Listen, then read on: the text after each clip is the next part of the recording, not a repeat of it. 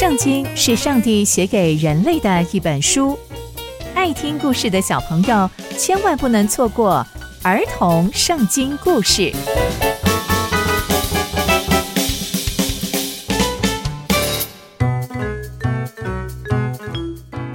亲爱的大朋友、小朋友们，大家好，我是佩珊姐姐。小朋友们，今天佩珊姐姐要跟大家分享的故事是围攻敌人。我们在前几集中知道。我们知道上帝使用了以利沙先知做了很多的神迹奇事。在上一集当中啊，以利沙先知面对仇敌的时候，他就向上帝祷告，求神蒙蔽他们的眼睛，而上帝也真的蒙蔽了他们的眼睛。那以利沙先知呢，就带领了这些被蒙蔽双眼的亚兰人，到了撒玛利亚这个地方。那接下来又会发生什么样的事情呢？就让我们继续听下去吧。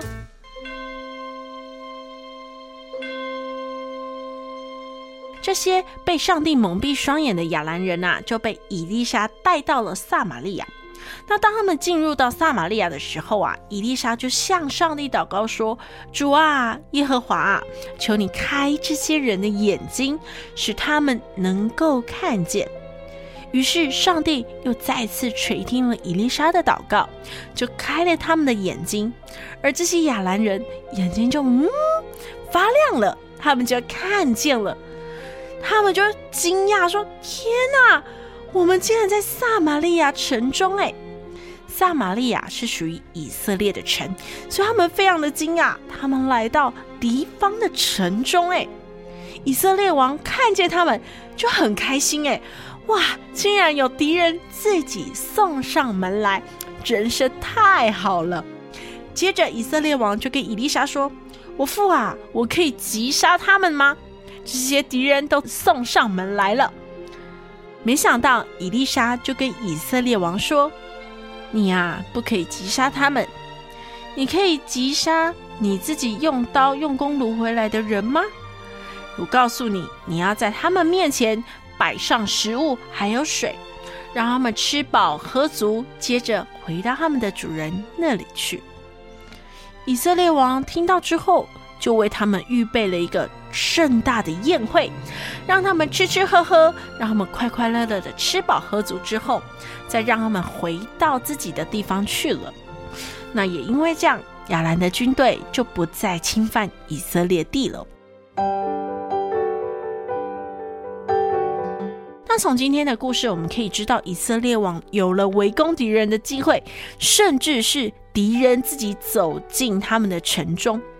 但以利沙先知却要以色列王款待敌人，帮他们准备吃吃喝喝的，甚至啊，还预备了一场盛大的宴席。这件事情很奇妙，为什么敌人落到我们手中了，以利沙先知却要我们款待敌军呢？这也给了我们一个很好的提醒。圣经里面啊，其实有提到要我们爱仇敌，为敌人祷告。那我们真的做得到吗？这其实啊，非常非常的不容易，因为我们总是会把自己的感受当成是第一的。就像今天故事中的以色列王，第一句问以利沙的问题就是：“我父啊，我可以击杀他们吗？”但以利沙先知要以色列王款待仇敌，然而以色列王也听进去了，他也顺服了，照着先知的话去做。故事的结尾也让我们看到，亚兰的军队就不再侵犯以色列地了，成了皆大欢喜的结局。所以，小朋友们，我们要学习爱仇敌，为仇敌祷告，让上帝的真理充满在我们的内心里面，我们才能够有智慧的去做出这样子的好行动哦。那接下来又会发生什么样的故事呢？